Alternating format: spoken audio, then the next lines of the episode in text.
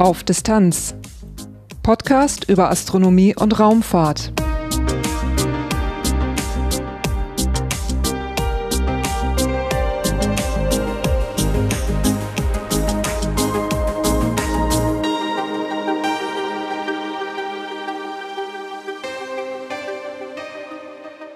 Hallo und willkommen bei Auf Distanz.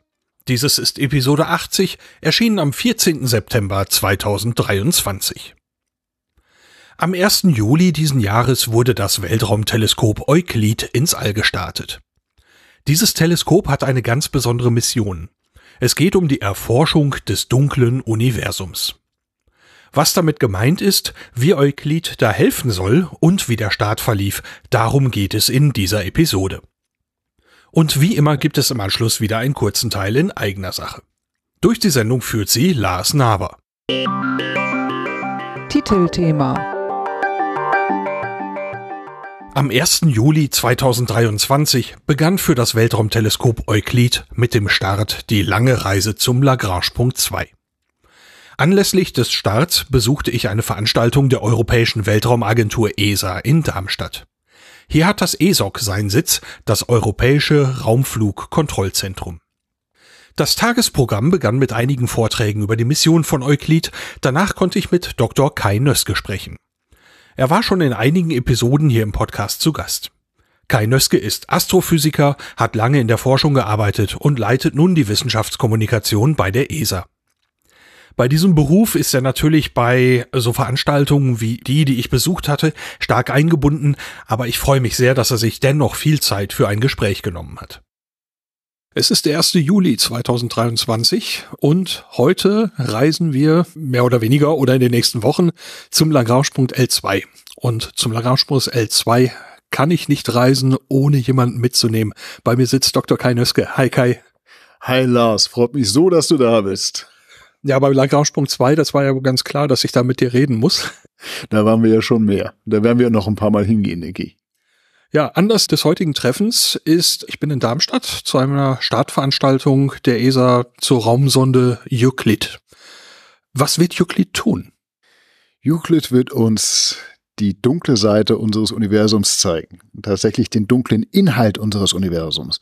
Es ist ja so, dass man inzwischen davon ausgeht, dass wir nur fünf Prozent, ein Zwanzigstel unseres Universums überhaupt sehen, messen können, äh, äh weil es das ist die sichtbare, die gewöhnliche Materie. Sterne, Gas, Galaxien, Planeten. Alles, woraus wir gemacht sind.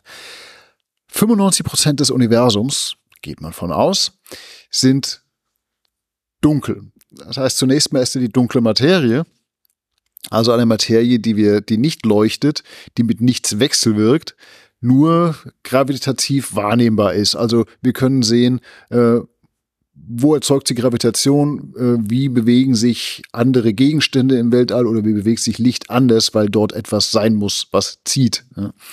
Und der andere Teil, die andere Komponente ist die dunkle Energie, die also die Ausdehnung des Universums beschleunigt, wie so ein, ein eine drückende, ein, ja, ein, ein Druck eigentlich.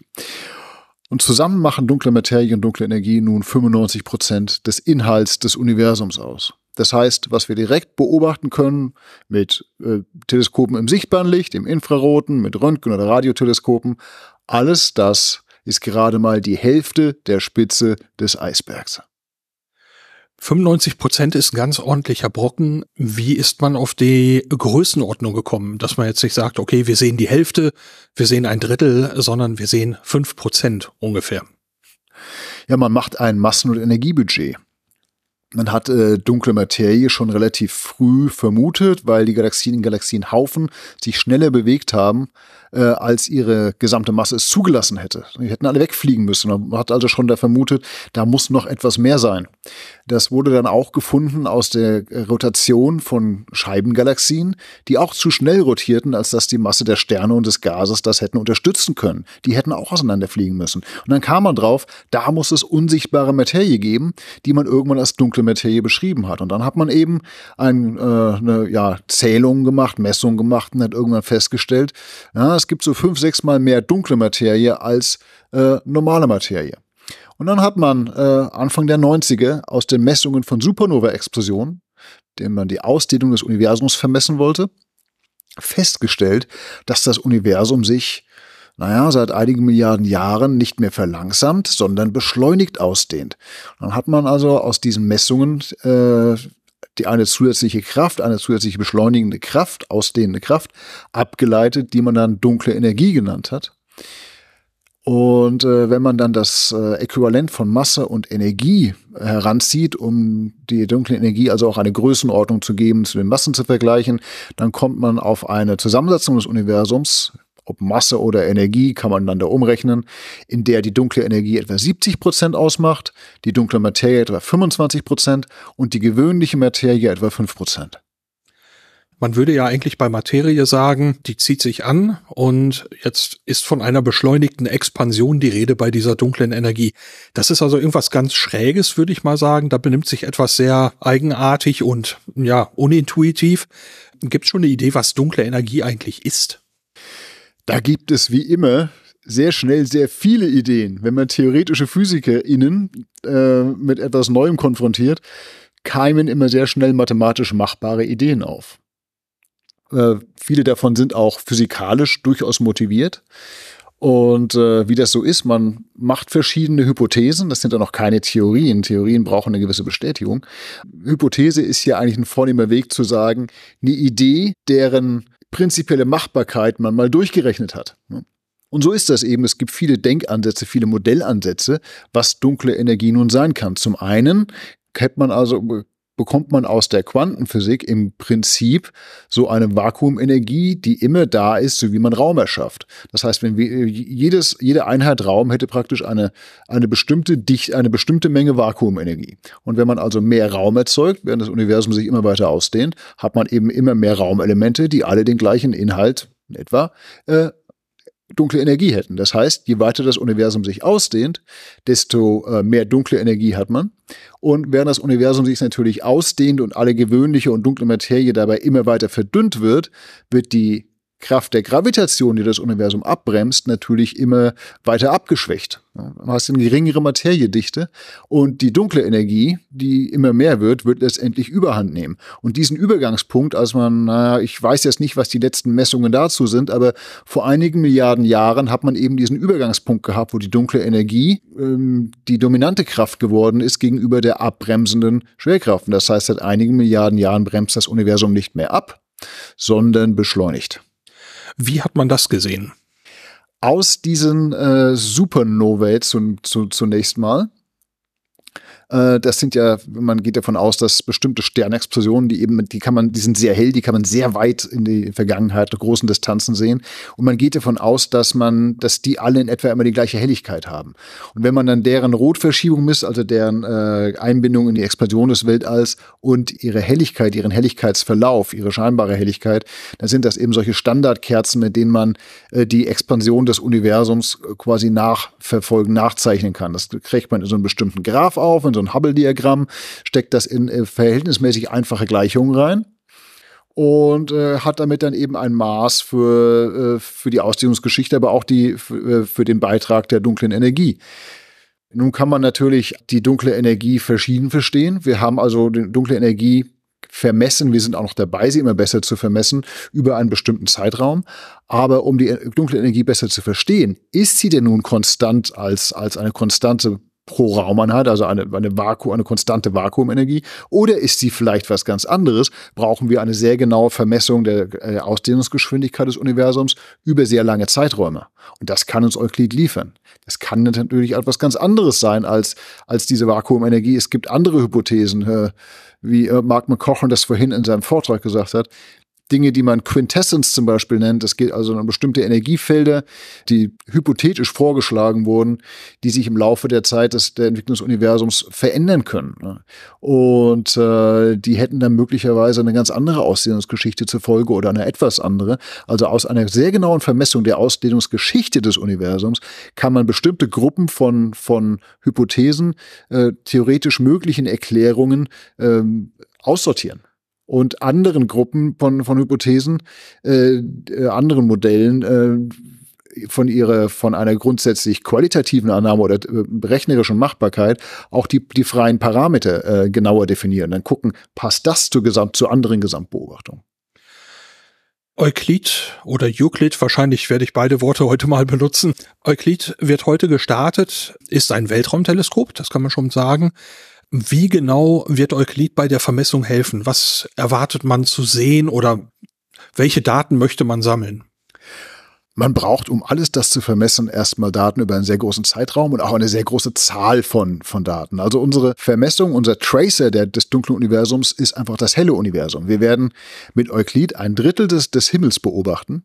Und zwar so tief, dass wir eben in diesem sogenannten White Survey, das sind 15.000 Quadratgrad am Himmel, werden wir also etwa 10 Milliarden Jahre in der Zeit zurückblicken können der Zeitmaschineneffekt, kurzer Einwurf, den, den Hörerinnen und Hörern gut bekannt.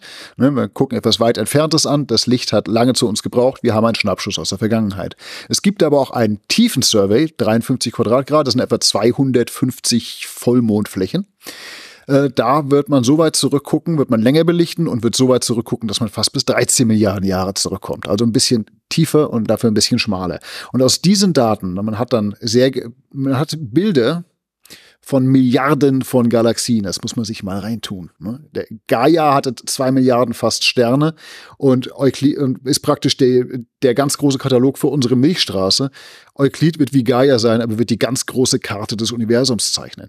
Nicht nur mit hochauflösenden Bildern. Wir werden also die Bilder werden nicht ganz so scharf sein wie von Hubble, aber viel größer. Wir werden also enorme Datensätze haben, die wirklich eine große dreidimensionale Karte des Universums durch Raum und Zeit. Im Grunde hat man die vierte Dimension Zeit mit drin. Also die ganz große Karte des Universums von, von Raum und Zeit.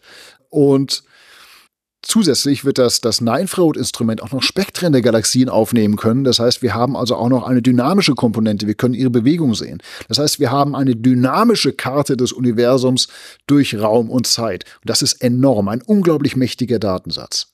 Daraus kann man nun äh, verschiedene Messungen machen. Zum einen kann man sehen, wie hat sich die räumliche Verteilung, diese Verklumpung der Galaxien im Laufe der Zeit geändert. Damit kann man nachverfolgen, wie die Struktur der dunklen Materie sich gebildet hat. Man kann aus der dynamischen Information und auch aus der Entwicklung von bestimmten großen Strukturen, die der Ausdehnung des Universums folgt, kann man die Ausdehnungsgeschichte des Universums, wie ich gerade gesagt habe, bestimmen. Also aus der Ausdehnungsgeschichte, wie gesagt, durch diese Vermessung der großen Strukturen und der Rotverschiebung der Spektren können wir viel über dunkle Energie aussagen sagen, über die, die Klumpung der dunklen Materie, viel über die dunkle Natur der dunklen Materie. Weiterhin können wir auch äh, mit dem sogenannten Effekt des, der Gravitationslinsen die dunkle Materie noch im größeren Detail untersuchen. Die dunkle Materie bildet ja solche, solche, sagen wir mal, Klumpen, die, äh, die man sich einigermaßen regulär äh, vorstellt, einiger, also wahrscheinlich leicht rotierend elliptisch, aber im Grunde solche Klumpen, die einigermaßen symmetrisch sind und die dann eine bestimmte Dichteverteilung im Radial haben. Und in, innerhalb dieser Klumpen äh, bilden sich die Galaxien aus, aus Gas. Nun, ähm, die Form, die genaue dichte Profilverteilung dieser Klumpen und wie viele große und kleine es gibt und wann es wie viele gab und wann die wie aussahen, das sagt uns viel über die Natur der dunklen Materie. Also es kann ein, ein schweres, großes Partikel sein, was sich langsam bewegt, was zu einer bestimmten Form der dunklen Materieverteilung führt. Das ist die sogenannte Cold Dark Matter, weil die Teilchen groß, schwer sind, sich relativ langsam bewegen, das nennt man kalt. Es gibt alternative Hypothesen von Warm oder Hot Dark Matter oder gemischte oder, oder Mischform von dunkler Materie, die dann wieder andere Strukturen zur Folge hätten. Das aus der das kann man nun ableiten aus der Art, wie äh, Licht bei ähm, auf seinem Weg durch die dunkle Materie haarlos oder darum herum eben abgelenkt wird, gravitativ abgelenkt. Das kennen wir von großen Galaxienhaufen, wo also entfernte Galaxien oder, oder schwarze Löcher, Quasare, deren Licht äh, wie eine Linse in, in, schräg oder in mehreren Bildern abgebildet wird und, äh, und dann dabei auch äh, vergrößert und verstärkt wird. Und wir, es gibt das Ganze auch als, als Weak Lensing, wo also Bilder von Galaxien, wir müssen, die, wissen, die sind in der Regel relativ symmetrisch, ganz leicht verzerrt werden von eben nicht so starken Linseneffekten. Und dafür muss man gute Statistik machen, sehr große Zahlen von Objekten haben und ein sehr genaues Teleskop, dessen optische Eigenschaften man sehr gut versteht. Und daraus kann man eben dann, wenn man dieses Weak Lensing vermisst, äh, die Struktur der dunklen Materie in kleineren und größeren Skalen sehr genau vermessen und daraus eben auch eine Dyna äh, eine in der Zeit variable Karte unseres Universums erstellen. In der dunklen Materie. Du sagst, ihr braucht ein sehr gutes Teleskop. Euklid soll dieses sehr gute Teleskop sein. Wie ist es aufgebaut? Das ist ein Spiegelteleskop, äh, wie alle größeren Teleskope. Äh, ein sogenanntes Korsch-Teleskop ist eine bestimmte Bauart. Kann man gerne auf unseren Webseiten mal nachschauen. Äh, esa.int äh, slash Euklid oder auch auf, äh, von da aus gibt es dann weitere Seiten zum Nachlesen oder auch das Euklid-Konsortium kann man leicht googeln, äh, Euclid Consortium. Kann, wir haben auch eine sehr schöne Webseite, kann man, weit, kann man weiterlesen, wie das funktioniert, wie die Technik im Einzelnen, die Optik funktioniert. Und dann hat äh, der Spiegel ist sehr genau gearbeitet, auch sehr thermostabil. Äh, kann man nachschauen, hat besondere Materialien dafür genommen. Und Euklid hat dann zwei Instrumente ein äh, visuelles Instrument, das eben sehr genaue Bilder machen kann. Und WIS hat, oh je, ich kriege die Zahl immer durcheinander, aber hat ähm, eine sehr große Zahl, ich glaube 36, 36 4x4K Detektoren, CCDs im Grunde. Und wenn man die alle zusammennimmt, dann haben die so viele Pixel wie etwa 70 4K HD-Displays zusammengenommen. Wow, kommt schon ein bisschen was zusammen. Genau, das zweite Instrument. Das hat eine Auf ein Auflösungsvermögen, das äh, etwa, etwa halb so gut wie Hubble ist. Da kann man sich schon überlegen, da kommen gewaltige Bilder zustande. Und äh, die uns das Universum auf sehr großräumigen Skalen zeigen. Also in, in einer auf, das, das Gesichtsfeld dieses Instruments ist so groß, dass es äh, in einer Aufnahme etwa hundertmal so viel Fläche wie das Web aufnimmt. Das ist also eine ganz andere Art von Instrument. Es ist ein Instrument für den weiten Blick, Web ist ein Instrument für den tiefen, detaillierten Blick. Das zweite Instrument ist ein Nahinfrarotinstrument, NISP. Äh, das Nahinfrarot, äh, oh Gott. Äh, das Near Infrared Spectrometer und Photometer. Das lassen wir mal auf Englisch stehen. Genau. Im Deutschen klingt es genauso. Na gut. Ähm, das kann eben auch Spektren, wie der Name schon sagt, aufnehmen. Das hat äh, die bisher zusammengenommen, auch das hat ein Mosaik aus Detektoren. Und das hat bisher die, das, das bisher größte Nahinfrarot-Mosaik, das bisher im Weltraum geflogen wurde. Äh, ist ein Beitrag der NASA, am Jet Propulsion Laboratory beigetragen. Und äh, wie gesagt, damit, äh, wie wir bei, bei Web schon gesehen haben, ist das Nahinfrarote einfach vor allem für entfernte Galaxien sehr wichtig, weil deren Licht durch die kosmische Rotverschiebung, durch kosmische Ausdehnung ja ins Rote verschoben wird, ins Nahinfrarote. Also nicht nur, äh, nicht nur aus der äh, aus Sicht einer, ja, einer, einer Bildgebung ist das interessant, sondern eben auch äh, Sicht einer, einer spektroskopischen Untersuchung. Also sonst hätte man an der Stelle auch schon direkt eine Erfassungslücke, wenn ich das richtig verstehe. Würde man so, könnte man so sagen, ja. Und das war bisher auch immer ein Problem, weswegen, weswegen Web äh, davon abgesehen, dass es ist, Web, Web zum Beispiel bildet ja nicht schärfer ab als Hubble. Es hat einen größeren Spiegel, aber bei diesen größeren Wellen, bei den längeren Wellenlängen, den es beobachtet, ist der etwa genauso scharf wie der von Hubble äh, was also die Schärfe von Himmelsobjekten angeht. Aber äh, da, wo Hubble eben nicht mehr weiter konnte in der Wellenlänge, und das ist eben gerade für das junge, für das entfernte Universum wichtig, weil wir schon gesagt haben, äh, die, das, das Licht von, von Galaxien wird ins Infrarote verschoben, erreicht uns als, als das, das ursprünglich mal sichtbare Licht, erreicht uns das Infrarotlicht. Und tatsächlich, ja, um, äh, um Äpfel mit Äpfeln zu vergleichen, sprich nahe und nähere und fernere Galaxien und ihren gleichen Wellenlängenausschnitt, um Aussagen treffen zu können, muss man eben ein großes Wellenlängenspektrum abdecken, buchstäblich. Und ansonsten vergleicht man so ein bisschen Äpfel mit Birnen, weil man ganz andere Ausschnitte der Informationen wie Galaxien bei nah und, nah und fern vergleicht. Ich beschreibe mal eben, wie ich Euklid hier gerade auf einem großen Plakat sehe. Man könnte sich also unten eine Basis vorstellen und aus dieser Basis wächst nach oben im Prinzip das Teleskop, die große Röhre hervor und auf einer Seite gibt es eine Abgrenzung, einen, einen quaderförmigen Aufbau. Ich weiß, dass auf der, der Röhre abgesandten Seite die Solarpaneele montiert sind und dass dieser Aufbau eben auch das Teleskop vor der Sonne schützen soll. Jetzt ist dieses Teleskop nicht irgendwie beweglich gelagert oder zumindest nicht in einem großen Rahmen. Ist das richtig?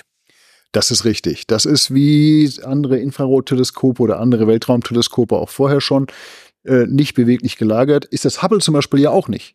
Und auch, äh, ja, also man, man dreht den ganzen, wie, wie, bei, wie bei praktisch allen Weltraumteleskopen, dreht man den ganzen Satelliten. Und das macht man im Wesentlichen mit hochgenauen Schwungrädern.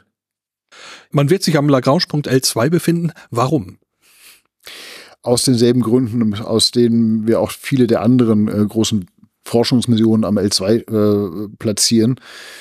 Es ist insofern angenehm, als äh, man an, dieser, an diesem Punkt immer Sonne und Erde in einer etwa einer Linie hat. Das heißt, man kann dann diese Kombination aus Sonnenschirm, Sonnenschild und, und Solarzellen immer Richtung Sonne-Erde ausrichten. Am WEF haben wir das auch schon gesehen. Das heißt, alles, was hinter diesem Schild ist, bleibt einigermaßen kühl. Und Teleskope haben es ja nun mal gerne kühl und ruhig. Ähm, außerdem hat man es immer in einem, im gleichen Abstand zur Erde. Für Kommunikation ist das, äh, ist das vergleichsweise einfach. Der Orbit ist nicht ganz stabil. Man wählt hier einen Halo-Orbit um diesen, also einen Orbit, wo das äh, Teleskop an einigen hunderttausend Kilometer Radius diesen Lagrange-Punkt umkreist. Der Orbit ist nicht ganz stabil. Man verbraucht also für das sogenannte Station Keeping, um den Orbit äh, präzise zu halten, immer ein klein bisschen Treibstoff. Wenn du mal alle Aspekte genau nachfragen willst, warum L2, solltest du hier mal in der Missionsanalyse am, am ESOC äh, nachfragen, die sich damit beschäftigen.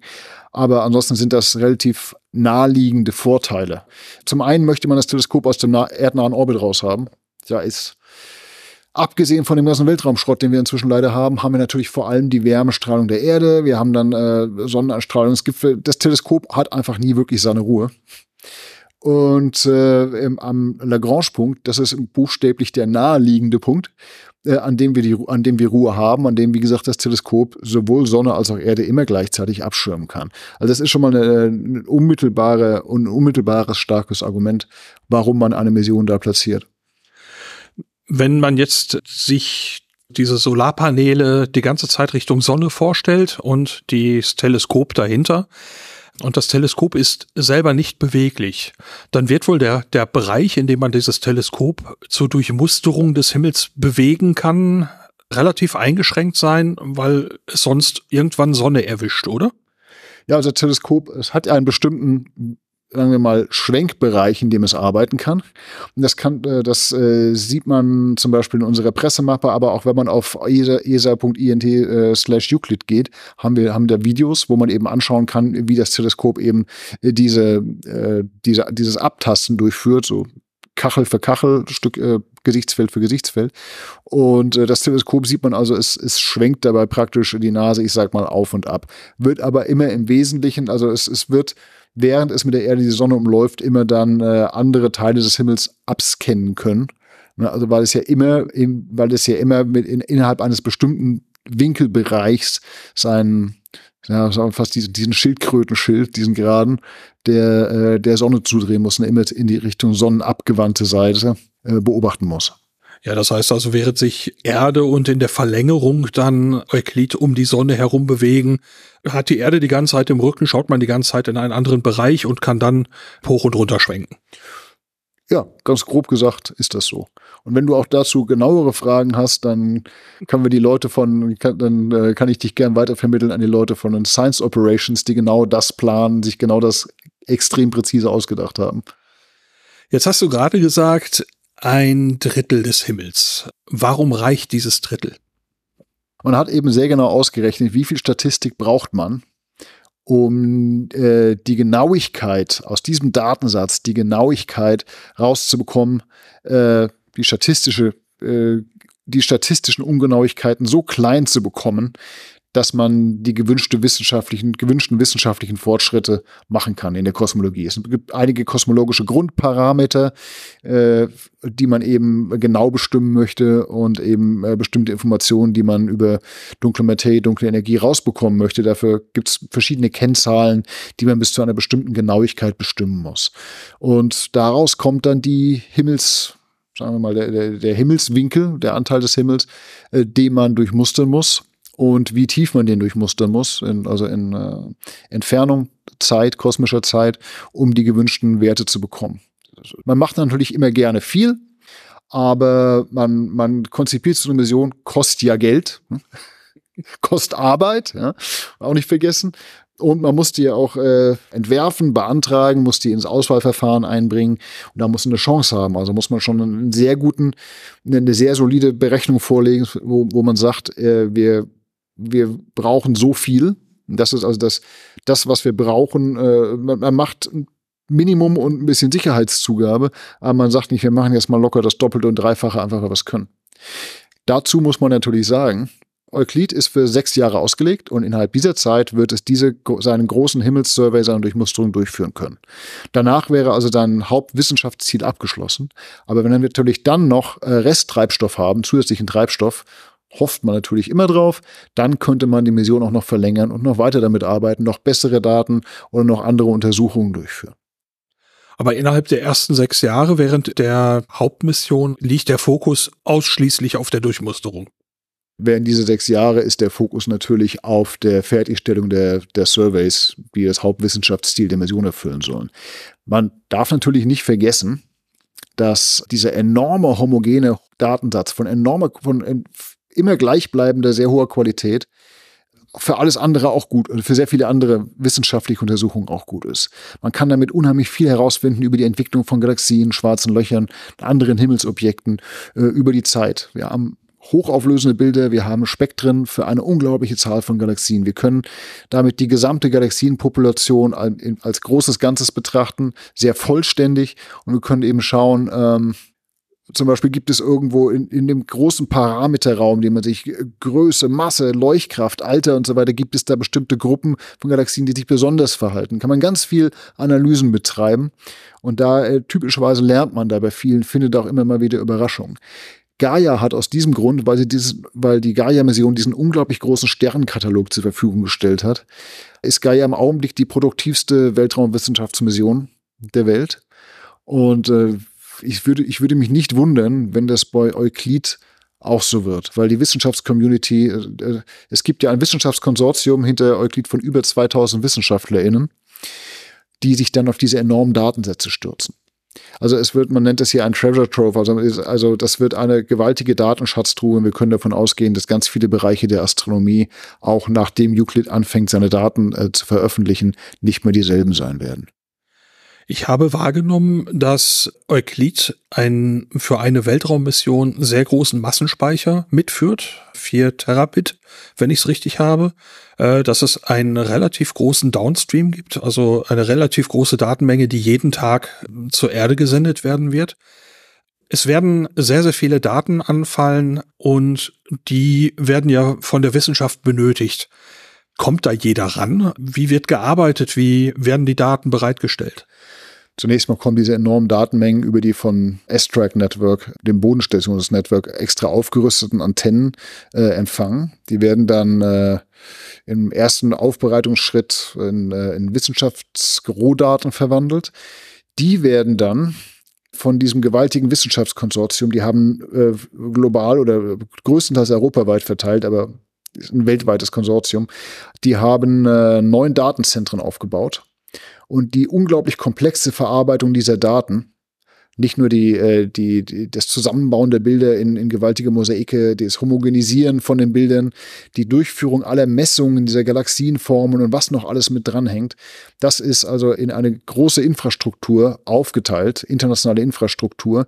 Und dieses äh, Euklid-Konsortium von über 2000 WissenschaftlerInnen, die kommen aus 300 Instituten aus 13 europäischen Ländern, äh, USA, Kanada und Japan, die werden gemeinsam eben diese Daten aufbereiten dann gehen die aufbereiteten Daten äh, äh, ans äh, European Space Astronomy Center bei Madrid in Spanien in das dortige Archiv und werden dann für die Wissenschaftscommunity bereitgestellt.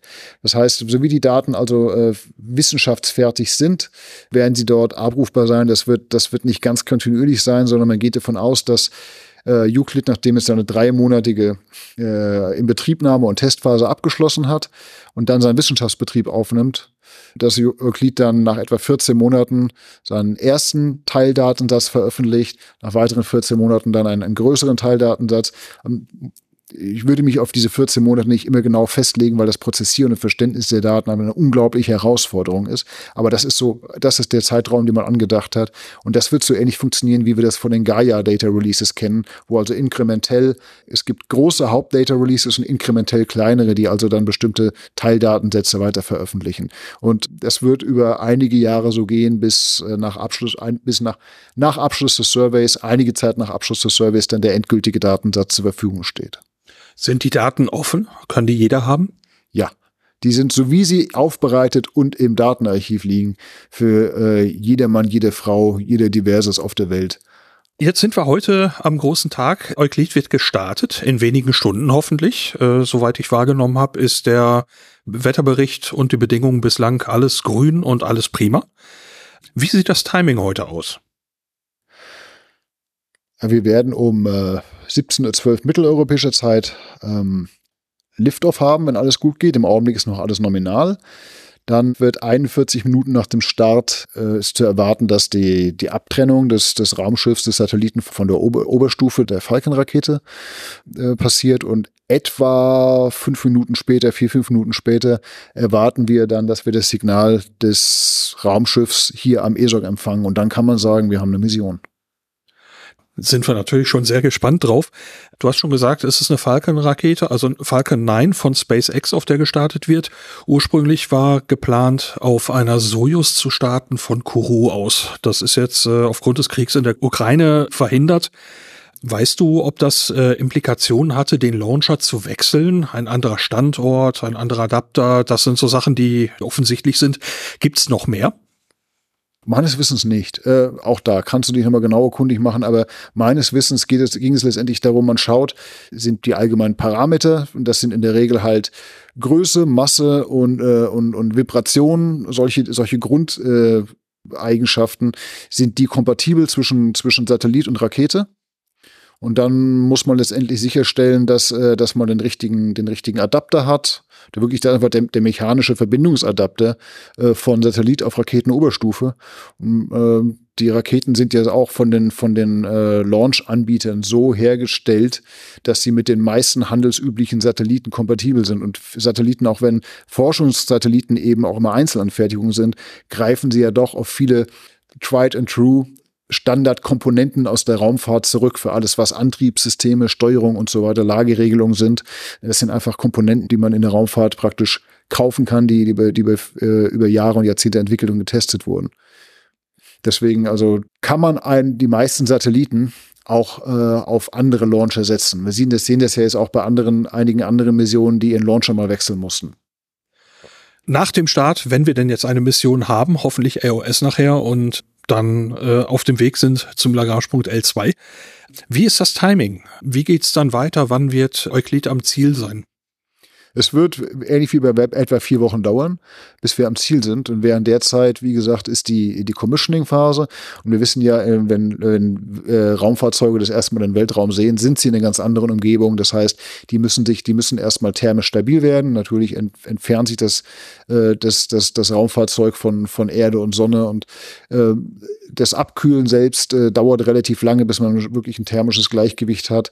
Äh, wie, während dieser Zeit äh, checkt man die Instrumente schon mal aus, äh, schaltet alles ein, schaut, dass es funktioniert, aber auch deren Eigenschaften, deren optische und mechanische Eigenschaften ändern sich natürlich im Laufe des Abkühlungsprozesses und dann äh, geht man eben äh, in eine weitere, nach, nach Ablauf dieser einmonatigen Reisephase, in eine weitere zweimonatige Phase, die heißt Performance Verification, wo eben viele Testdaten aufgenommen werden, auch durch in diesen Grunddatenzentren, durch die komplexen Pipelines geschoben werden. Und man macht praktisch da eine Vorbereitungsphase und Checkout-Phase, eine Kalibrationsphase, äh, bevor man dann sagt, okay, jetzt ist man soweit, jetzt haben wir alles, alles so gut verstanden, wie das Teleskop in, in dann unter echten Weltallbedingungen arbeitet, dass wir jetzt mit unserem wissenschaftlichen Survey anfangen. Denn wir wollen ja mit stabilen Bedingungen anfangen. Wir wollen ja wissen, dass die erste, die erste Aufnahme, äh, die wir machen, in den, in den sechs Jahren äh, von ihren, ihren optischen Eigenschaften und, und, und anderen Eigenschaften. Also erstmal wollen wir wissen, wenn wir jetzt anfangen, äh, haben wir jetzt das richtige Setup, haben wir die richtigen, äh, haben, haben wir alles richtig eingerichtet, fokussiert und haben die Kalibration so verstanden, dass wir jetzt homogen ein, eine Kachel nach der anderen, ein Himmelstück nach dem anderen beobachten können, ohne dass wir alle paar Monate sagen müssen, oh, da müssen wir nochmal nachbessern. Und dann haben wir einen sehr inhomogenen Datensatz. Das möchte man natürlich vermeiden. Alles klar. Ich weiß, du hast wenig Zeit. Wir haben trotzdem schon sehr lange gesprochen. Ich danke dir vielmals und wünsche viel Erfolg. Danke fürs Kommen. Ich wünsche dir einen schönen Start und noch viel Freude. Nach dem Gespräch mit Kai Nöske ergab sich für mich eine seltene Möglichkeit. Zusammen mit einer Gruppe von anderen Menschen besuchte ich das Missionskontrollzentrum des ESOC. Hier war eine Stunde vor dem Start die Spannung deutlich spürbar. Es wurde konzentriert gearbeitet und nur leise gesprochen. Mich interessierte, was im Missionskontrollzentrum gerade geschieht, und ich hatte die Gelegenheit, direkt nach dem Besuch dort mehr zu erfahren. Mein Name ist Simon, Simon Blum. Ich bin Leiter des Missionsbetriebs hier am ESOC und dafür alle Missionen zuständig. Heute sind wir alle Astronomen, aber wir machen auch zusätzlich Erdbeobachtungen und interplanetare Missionen und können Sie hinfliegen, wohin Sie wollen, wenn Sie möchten. Das klingt super, komme ich gerne darauf zurück. In ungefähr einer Stunde startet eine Falcon 9 von SpaceX mit Euclid, mit Euclid, dem Weltraumteleskop. Wir waren jetzt gerade im Hauptkontrollraum. Dort ist es sehr, sehr, sehr still. Eine Bibliothek ist nichts dagegen. Und jemand sagte zu mir, man kann die Spannung fühlen. Was geht da gerade vor sich? Was tun Sie da gerade? Ja, die, die Leute, die dort sind, äh, das ist jetzt das Team A, die haben seit sechs Monaten trainiert für diesen Moment. Äh, die sind hochkonzentriert, aber auch sehr äh, ja, excited. Ja, Im Deutschen heißt es aufgeregt, aufgeregt Vorfreude sehr konzentriert und äh, kümmern sich darum, dass äh, wir eine gute Verbindung haben zu all unseren Bodenstationen, mit denen wir die ersten Signale äh, empfangen möchten. Sie haben auch bis vor kurzem noch eine Verbindung zum Satelliten gehabt und haben geguckt, äh, stimmt das, was im Satelliten reingeladen wurde, mit dem, mit unseren Erwartungen überein. Ähm, und ansonsten geht es darum, dass das Team jetzt näher zusammenrückt und einfach als Team leistungsfähig ist, weil wir wissen nicht, was passiert, wenn der, das ist eine 1,4 Milliarden Mission, wenn die vom Launcher entkoppelt wird, wollen wir für alle Möglichkeiten bereit sein. Und das ist das eigentlich, wofür wir da sind. Wenn alles nominal läuft, ist es gut. Wenn nicht, dann wollen wir Spezialisten da haben, die wissen, was sie tun und auch schon dafür geübt haben. Ja, 1,4 Milliarden, um die Zahl eben einzuordnen, gemeint ist das Budget der Gesamtmission. Ne? Genau, ganz genau. Das ist jetzt das Budget der, äh, der Mission für den Bau und die ersten sechs Jahre Flug. Jetzt gibt es ja verschiedene Bereiche innerhalb des Kontrollzentrums, verschiedene Tische, die sind so ein bisschen bogenförmig angeordnet. Äh, welche Bereiche decken Sie da ab? Wir setzen alle sämtliche Bereiche ab, die wir brauchen. Das, äh, wir haben natürlich erstmal den, den Flugdirektor und äh, den Spacecraft Operations Manager, setzen aber auch alle ähm, Subsysteme speziell in einzelnen Personen um. Äh, da haben wir Data Handling, die für die Kommunikation zuständig sind. Dann nochmal Spezialisten für den Hochfrequenzbereich, dass wir, dass die Signale dort ankommen. Wir haben Power als eins der existenziellen Systeme. Wir haben keine Steckdose im, äh, im Weltraum, deshalb müssen wir gucken, dass wir mit Energie haushalten. Wir haben die Lageregelung, die extrem wichtig ist, weil nur mit, wenn der äh, Satellit in die richtige Richtung zeigt, kriegen die Solarpaneele Sonne. Und nur dann laden die Batterien auf, weil wenn er in die falsche Richtung zeigt, läuft auch der äh, Elektrizität weg. Und das sind so ähm, die, die wichtigsten Systeme. Dann es gibt noch mehrere, dann drunter nach Thermal und äh, also wie die, sagen wir mal, wie die, äh, die äh, Temperaturverteilung im Satelliten ist. Das ist alles dort äh, hinterlegt. Flugdynamik ist ein ganz wichtiger Bereich, die uns äh, vorausbrechen, wo wir hinfliegen müssen.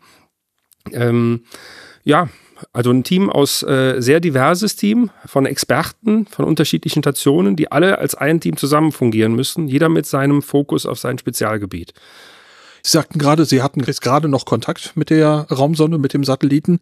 Das wird jetzt im Moment nicht mehr der Fall sein und später mit dem ersten AOS, also wenn man nach dem Start, nach der Abtrennung wieder Kontakt hat, werden Sie das hier haben.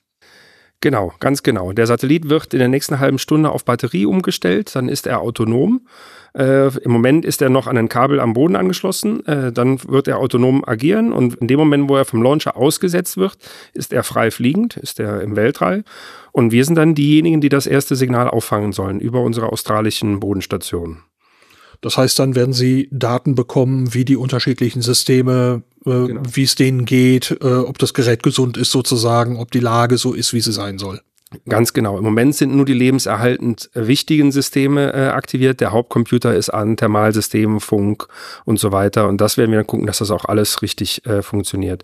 Propulsion-Systeme, also ähm, Schubsysteme äh, sind natürlich sehr wichtig und ja, so wie Euklid nun konstruiert ist, glaube ich, Sie fahren nicht irgendwie große Solarpaneele oder sowas aus. Gibt es überhaupt irgendwas, was deployed wird? Nein, es gibt keine mechanisch, äh, mechanischen Bauteile, die wir ähm, deployen müssen. Das heißt, nach dem Aussetzen müsste es eigentlich ziemlich schnell gehen. Ja, aber wir wollen auf alles vorbereitet sein. Ne? Wir selber äh, sagen, das müsste und wenn es ruhig ist und wenn es ruhig bleibt im Kontrollraum, dann bin ich sehr glücklich. Dann äh, haben wir zwar trainiert für den Fall, der nicht eingetreten ist, aber besser so rum als anders. Natürlich. Ähm, nach dem Hauptkontrollraum wird hier irgendwann übergeben in, ich vermute, den Kontrollraum für interplanetare Missionen? Äh, der wird in den, äh, was wir als DCR be äh, bezeichnen, als De äh, Dedicated Control Room für Astronomiemissionen. Da wird er nachher hinkommen, nach dem ersten 24 Stunden quasi oder anderthalb Tage dauert die erste Sequenz. Ah, da, wo auch Gaia aufläuft? Ga ganz genau, in den Raum, da wo Gaia läuft. Gaia, XMM und Integral. Und von dort wird dann die nächsten mindestens sechs Jahre, so alles funktioniert, weitergemacht. Ja, genau. Die ersten, äh, jetzt bis November müssen wir erstmal den Satelliten äh, ausprüfen, alle Systeme hochfahren, der muss kalibriert werden. Wir werden den Satelliten auf dem Weg bis zum Lagrange-Punkt äh, begleiten und wenn er dann dort anfängt, werden wir im, ja, so schätzungsweise im November, Oktober, November, werden wir dann die ersten Bilder machen. Dann wünsche ich wahnsinnig viel Erfolg mit der Mission, mit dem Start heute. Danke für Ihre Zeit und einen tollen Abend. Ja, sehr gerne. Uns allen hier hoffentlich einen schönen Tag. Aus dem Gebäude mit dem Missionskontrollzentrum ging es dann zurück zur Startveranstaltung. Hier wurde den BesucherInnen in einem großen Saal über die Wissenschaft von Euklid berichtet, dann wurde der Start übertragen. An Bord einer Falcon 9 Rakete von SpaceX hob Euklid ab ins All. Etwa eine Dreiviertelstunde später gab es dann die ersehnte Nachricht. Hey, the all positions are down. We have a signal from Euclid in space.